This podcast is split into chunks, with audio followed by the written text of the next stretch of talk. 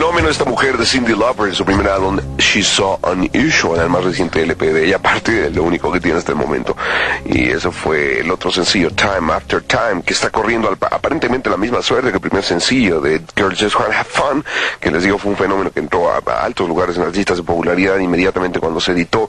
Y pues todo parece indicar que cuanto álbum sea que esta mujer va a correr con la misma suerte si sigue así. Son las 6 de la mañana con 30 minutos, exactamente las 6 con 30. 1968. Conforme los movimientos hippie pacifistas se fueron agotando, los jóvenes del mundo retomaron la vieja consigna de Mao Zedong. Atrévete a luchar, atrévete a ganar. En las paredes, el Che iba sustituyendo poco a poco a Mahatma Gandhi. Es que sí fue el Julio regaladazo. Que tienes con. Únicamente con. Ah, qué caray, ¿verdad? Y además, yo de repente empecé a decir, yo no me acordaba que estuviera tan extraño ese remix. en fin, regresamos con Scanty Sandwich, que fue el DJ que le estuvo abriendo a Fatboy Slim en su visita a México. Y este es el remix que él hace al bootleg original de la canción bueno, no sé si es el bootleg original, porque sería un bootleg ya tiene una parte ahí que no es original. Pero en fin, el bootleg que se llamaba DJ Spinning the Punk Chick si lo están escuchando en referencia, esta es nuestra semana de bootlegs. Y ahora les ponemos la versión original de Blondie Pack. Recuerden de qué canción estábamos hablando. Teléfono en cabina 51668-985, ICQ 155 118 093. Los Criminals. Vamos a ver si hay alguien en la línea telefónica, alguien que se comunique al 1668-985. Mientras tanto, solicitamos algo.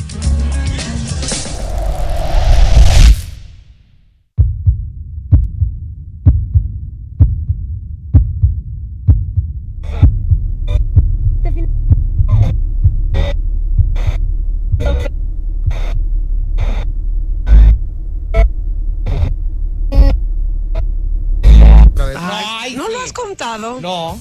Y dijimos que regresando lo ibas a contar. Pero tú te corrieron primero a ti de primaria. Ah, bueno, primero correr. No, de la primaria no. De secundaria. De secundaria. ¿Por qué? Por, por peleonero. ¿Y dos veces garra? Dos veces, de dos secundarias diferentes. Válgame. eres peleonero. Yo. La, primera me corrieron porque cuando entré a la secundaria, luego, luego, como yo era siempre muy. Pues muy social, ya sabes. Muy sociable. Me metieron al. ¿Cómo se llama? Al comité de la secundaria. ¿A la correccional? No, al comité de la secundaria. Uy, qué social en la cárcel. Y, por andar en esas ondas del comité, pues me sacaban de la escuela, de la secundaria, los del comité. Que me junta de no sé qué. Uy, tu feria. La carrera de XFM. Les quiero platicar un poquito eh, acerca de cómo está el rollo aquí un poquito más de cerca para que vayan conociendo pues solamente eh, nuestra consola, vayan conociendo el sistema que manejamos.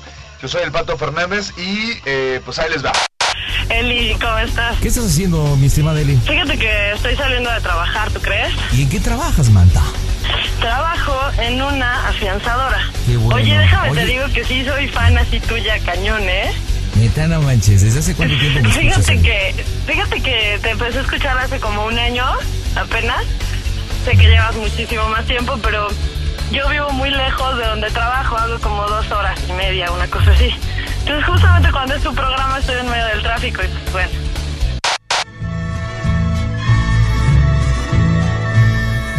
Estas son las mañanitas que cantaba el rey David. Alquimista de Jaguares, háblame de Beto Cuevas y una excelente canción de los babasónicos llamada Las Demás. Muy buena esta canción muy al estilo este bloque del Rock en que por cierto los quiero invitar para que escuchen al Rudo Farías todos los sábados en punto de las 5 de la tarde con el Rock en lo mejor del rock en México. Es nuestra ciudad. Solo nosotros la entendemos. Reporte 98.5. Tu voz es nuestra voz.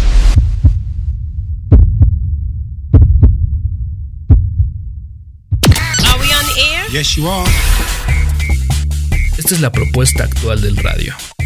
La libertad de expresión. Una libertad que costó sangre, que costó proyectos, que costó largas horas de ausencia de buena música.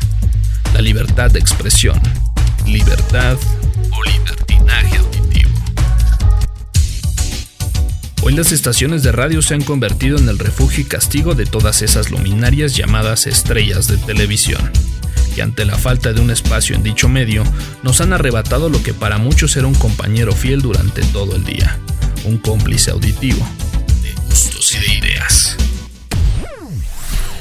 Para los que amamos esa radio, el poder escuchar la triste transformación, la degeneración, el arrebatamiento de su identidad, la falta de forma y fondo que ponen en evidencia ese hueco en la cultura e identidad que marcaba época en jóvenes y en adultos, obligan a hacer una pausa y meditar.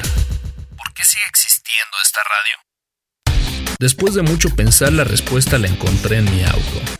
Un gran porcentaje de los automóviles que circulan actualmente poseen un equipo receptor de señales AM y FM.